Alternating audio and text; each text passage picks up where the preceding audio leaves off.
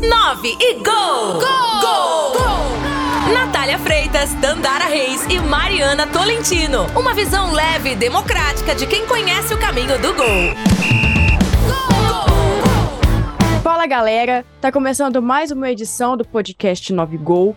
Hoje chegamos à edição número 61 e vamos trazer mais uma vez um esporte inédito que nunca falamos aqui, um esporte diferente que a gente vai entender também um pouquinho sobre ele, né? Mas antes de falar qual que é o esporte, vou aqui cumprimentar as minhas companheiras, né, Tandara Reis e Natália Freitas. Oi, Tandara, tudo bem? Oi, Mariana, tudo bem? Grande abraço para você, para Natália, um abraço especial para todo mundo que nos acompanha aqui no podcast 9 Gol. Como você mesmo já adiantou, temos aí uma modalidade inédita. Não foi só uma entrevista, foi praticamente uma aula sobre essa dessa modalidade. Muita gente não conhece, mas hoje com certeza vai saber muito mais sobre esse esporte. E hoje nós vamos falar sobre o fisiculturismo, essa modalidade que muita gente não sabia que era esporte.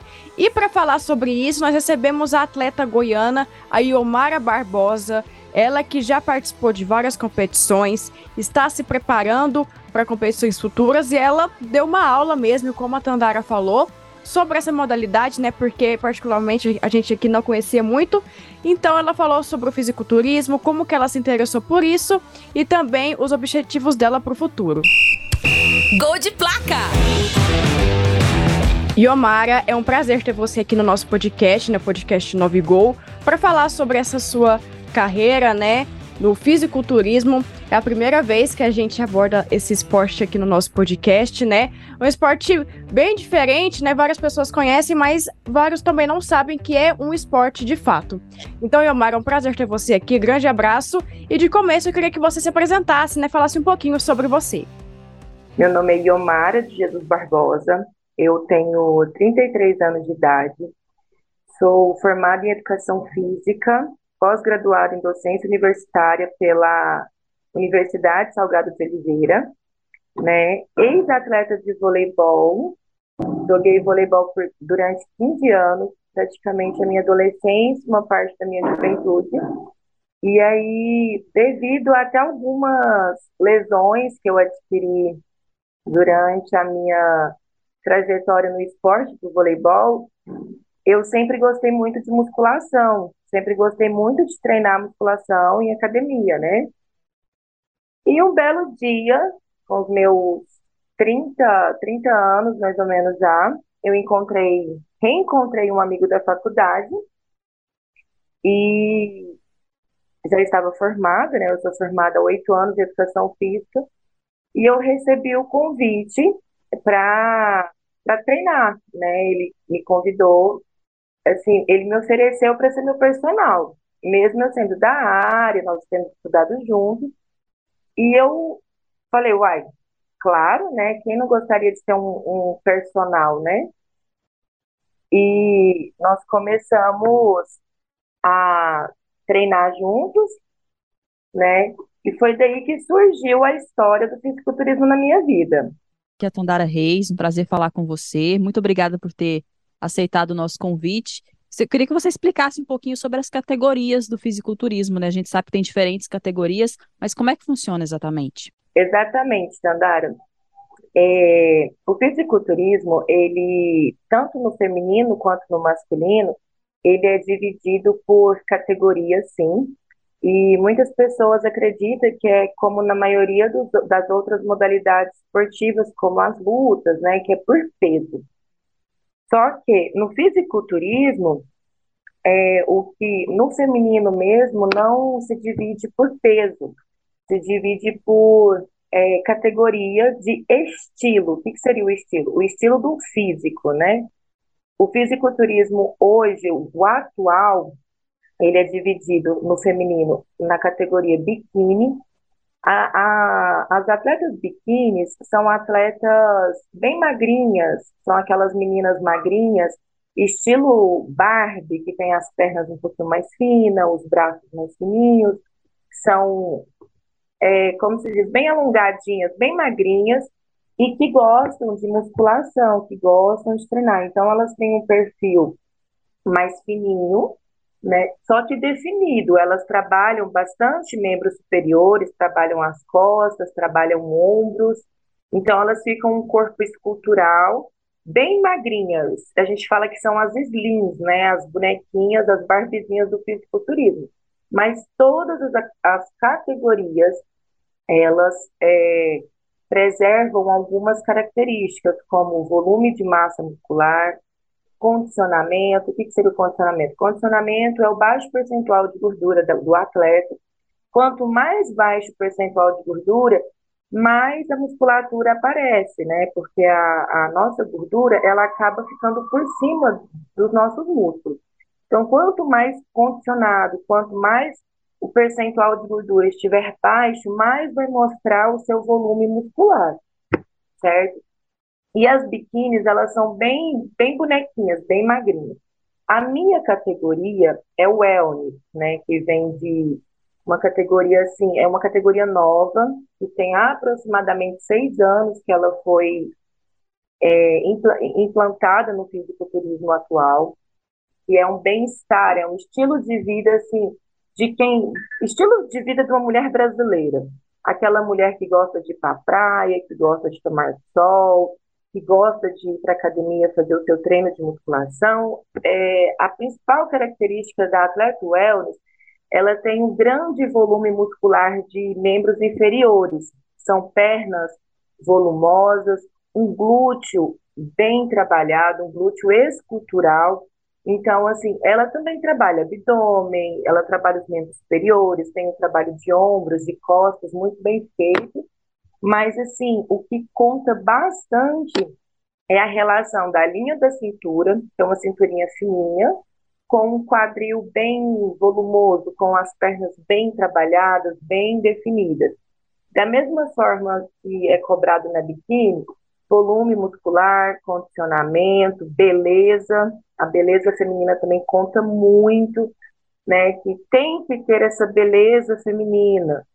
Na, tanto na biquíni quanto na wellness, é muito importante a feminilidade, a sensualidade na hora da competição, né? Porque é, quando eu falo como que são as competições do fisiculturismo, as pessoas ficam assim, nossa, que algumas pessoas confundem, né? O fisiculturismo com alterofilismo, que é o levantamento de peso, né? Que é o levantamento de peso olímpico, o alterofilismo. E o fisiculturismo ele já funciona em cima de um palco, na forma de um desfile, que a gente faz poses obrigatórias, né? Então, a minha categoria é o wellness, mas ainda temos outras categorias, como a figure, que são, as mulheres já são mais definidas, elas já são mais musculosas, e aí elas já trabalham a musculatura de uma forma geral, tanto superior quanto inferior, são bem definidas. E também tem as Women's Physique, que são é, comparadas com a bodybuilder masculina, que também já são aquelas mulheres que gostam muito de um volume muscular, já são mais malhadas, já são maiores, e aí já é uma questão mais assim voltada do corpo em geral, né? Já define bastante costas, bastante abdômen, aí ela já é bem definida, ela já é uma uma mulher bem musculosa mesmo, diferente da biquíni e da wellness, que já tem um padrão mais refinado, mais assim, feminino mesmo.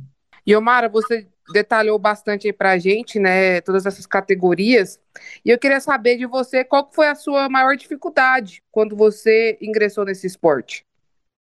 Então, é, eu comecei como eu disse, né, de um convite. Eu fui convidada para treinar e eu estava um pouco acima do peso.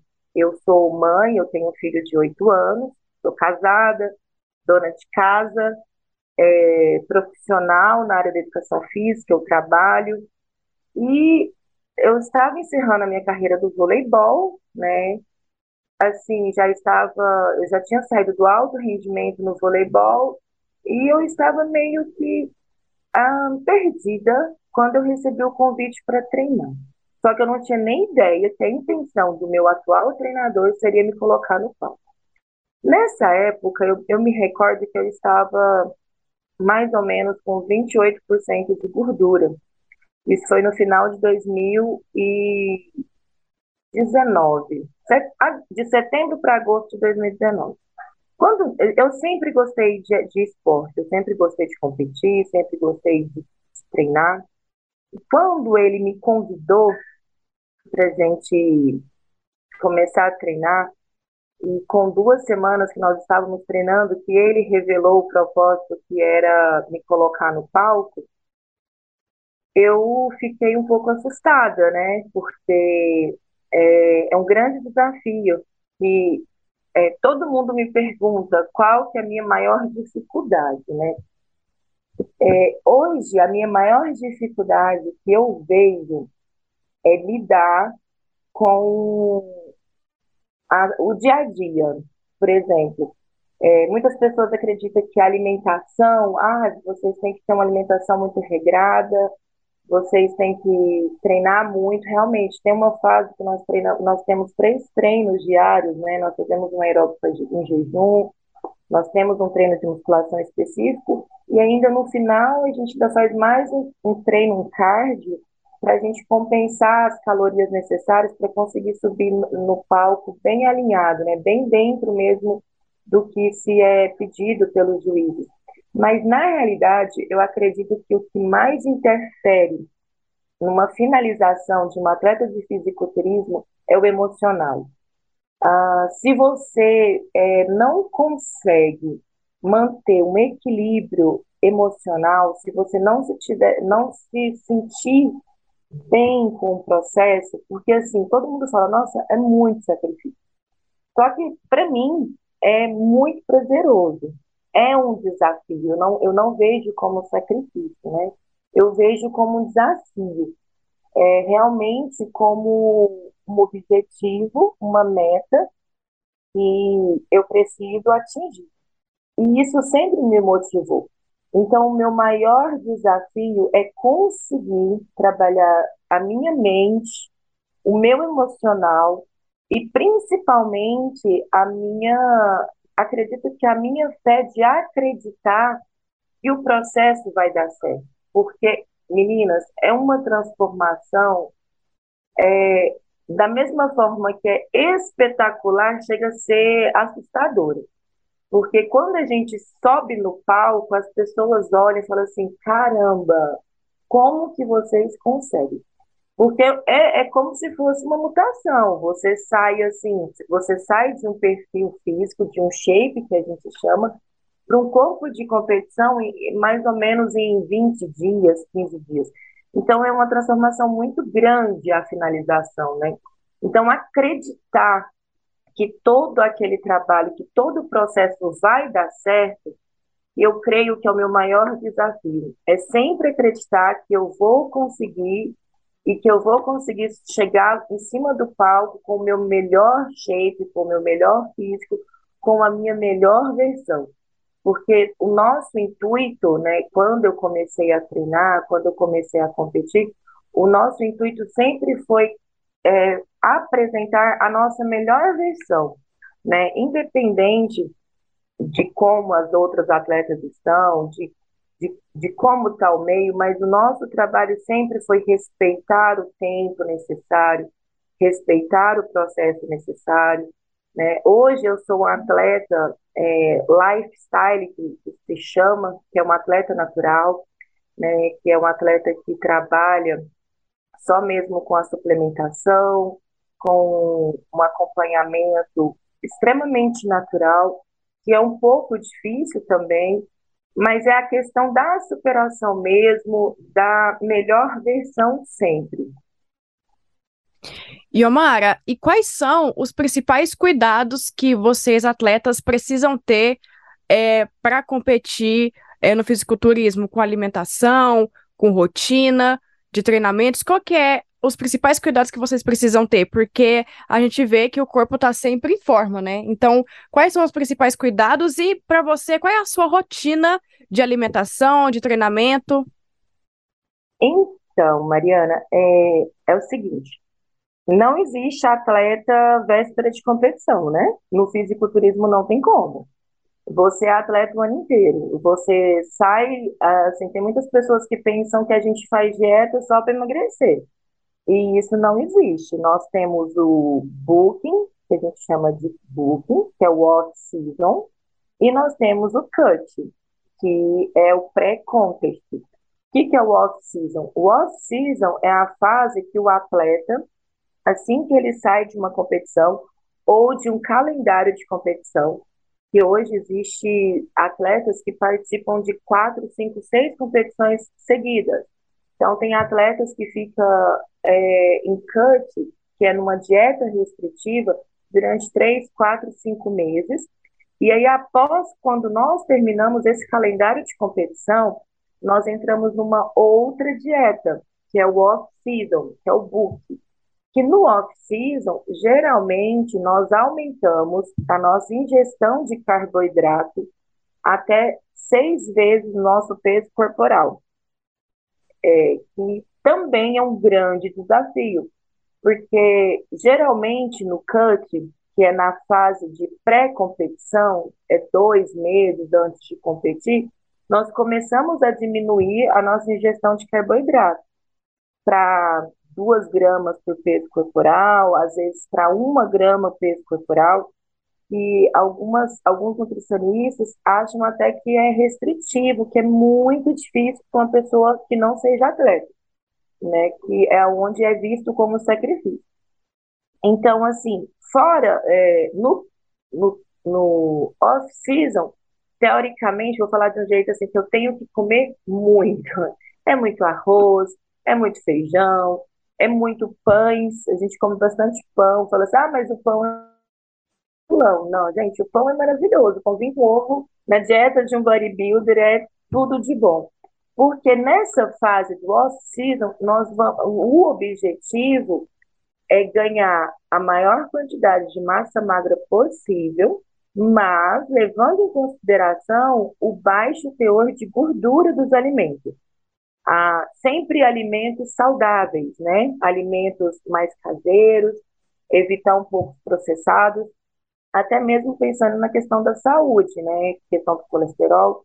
Então, o desafio é, a nossa rotina é comer bastante alimento saudável, arroz, feijão, carne, macarrão, pão, para ganhar bastante massa magra nesse período de off-season, né?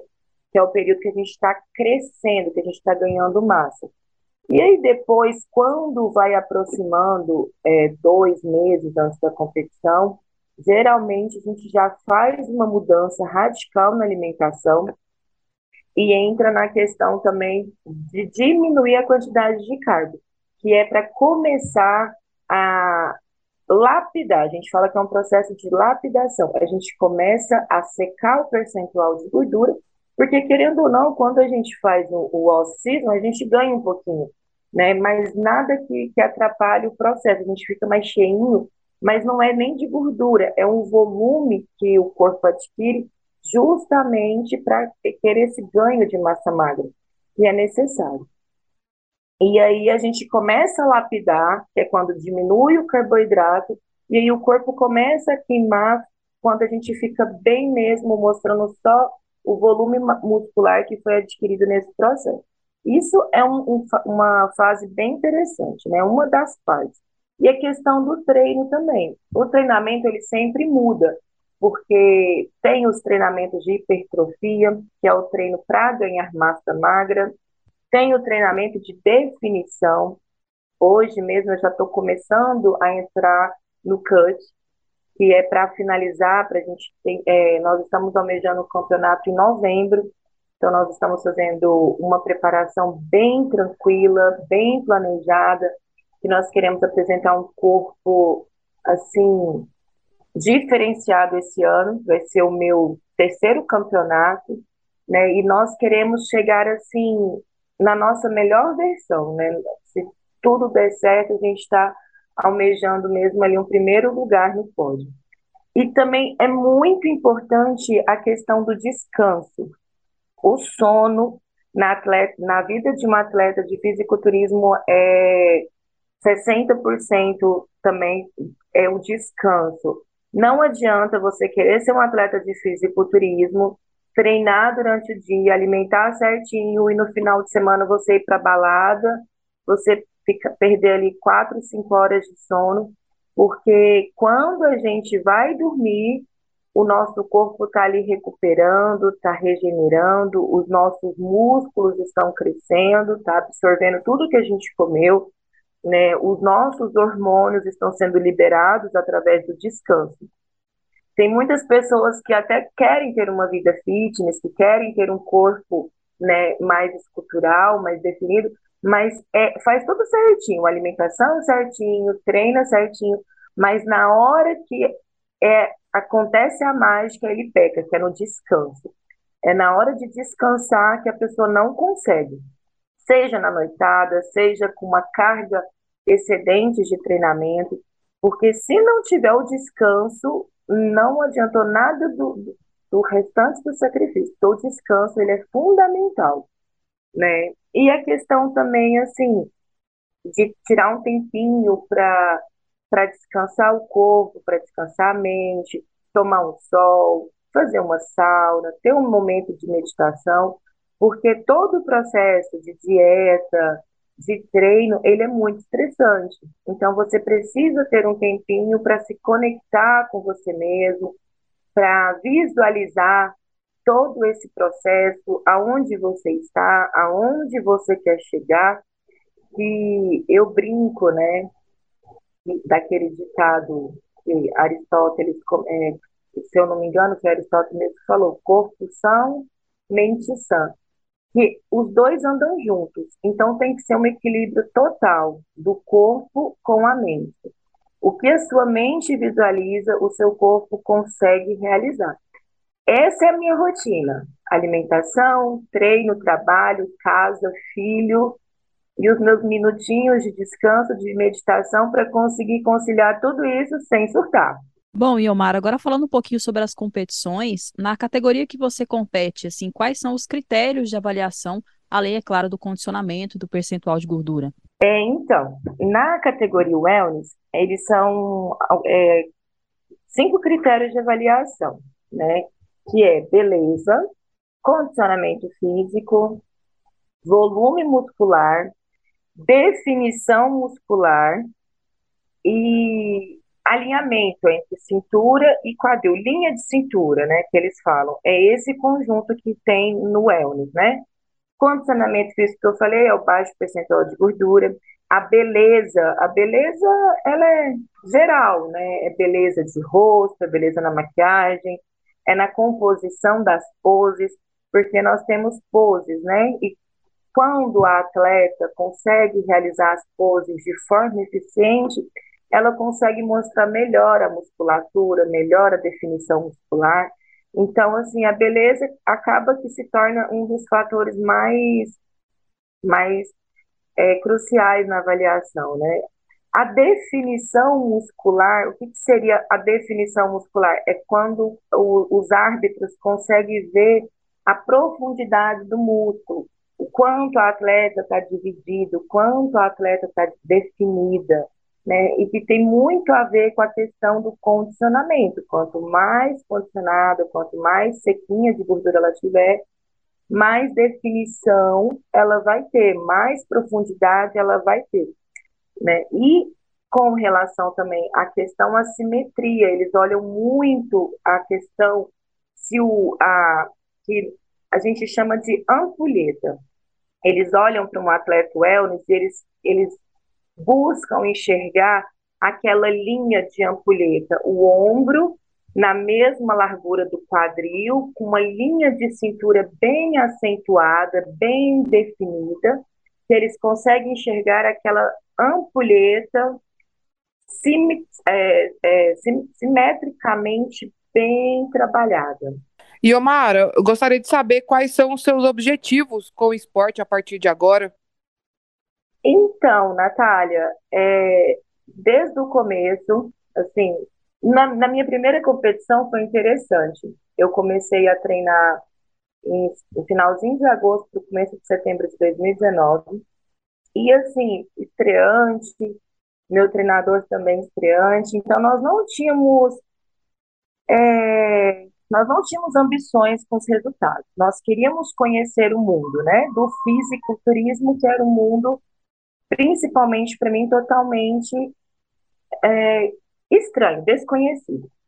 E nós começamos a treinar, começamos a colocar em prática o nosso conhecimento. Ele tinha feito uma pós em fisiculturismo e começamos a trabalhar a nossa paixão justamente pela educação física, pela musculação e pela falta de conhecimento na modalidade, nós começamos a treinar para encaixar na categoria biquíni, né? Que eram as, as, mais magrinhas, que eu comentei no começo da entrevista e tal. E nós fizemos um trabalho de cinco meses. Em março de 2020 foi a minha primeira competição. Foi uma competição aqui em Goiânia, pela NPC World, que é uma que é a Federação Mundial, né? Ela é a única federação que é reconhecida mundialmente e que os atletas se tornam que são profissionais, né? Então é uma federação internacional que abre as portas do mundo para os atletas. E nós, sem, sem intenção, sem, sem ambição, eu, quando eu cheguei para me inscrever, eu, nós queríamos entrar na categoria biquíni, eu até tinha treinado para biquíni, tinha treinado mais parte superior. Quando eu cheguei lá, os árbitros falaram, não, você não entra na biquíni, você é o wellness. Então, assim, já de cara, a minha categoria seria o wellness, então não adianta, você não escolhe a categoria que você quer subir. Querendo ou não, o seu corpo já está pré-definido para uma categoria, né? E eu, e eu, meu biotipo todo é o wellness, graças a Deus, assim, me encontrei. Na primeir, no primeiro campeonato, foi amor à, à primeira vista. Fiquei extremamente deslumbrada com o palco, com o brilho, com o glamour, com a mesa de jurados. Eu achei tudo maravilhoso, tudo apaixonante. E no, na hora que eu pisei no palco, que eu fiz meu desfile, assim, com as pernas tremendo, que eu achei que eu ia cair do salto alto. Nós usamos uma sandália salto 15, né, em cima do palco para fazer o desfile. E, assim, aquela ansiedade, eu comecei a me visualizar sendo campeã Mister Olímpia. Mister Olímpia é uma competição, é o auge do fisiculturismo, né? Que os atletas que já são profissionais, todos almejam é, o Mister Olímpia, que seria como se fosse campeão das Olimpíadas mesmo. E assim, eu, eu acredito, eu sonho, meu objetivo é me tornar um atleta profissional e correr atrás do meu Mister Olímpia, né? Eu brinco, eu falo que eu quero a coroa, eu nasci para ser rainha. Hoje, esse é o meu objetivo. Um passinho de cada vez até chegar lá, no Mister Olímpia. E Omar, a gente já está chegando aqui ao final da nossa entrevista, né? E uhum. só queria que você comentasse rapidinho sobre essa competição que você vai participar em novembro, né? Qual que é e onde que vai ser? Certo. Essa competição em novembro, ela é uma competição realizada pela NPC World, que é uma federação internacional. O campeonato é o Class, é o All Star, que é um campeonato realizado pela Federação Goiana de Fisiculturismo, e vai ser aqui em Goiânia, né? É, se eu não me engano, dia 18 de novembro, e provavelmente no Teatro César Ferreira Pacheco, ainda está para ser confirmado. Esse é o nosso campeonato alvo desse ano, e ele é um classificatório também para as grandes competições como o Arnold Class, que acontece em São Paulo, esse ano teve, graças a Deus.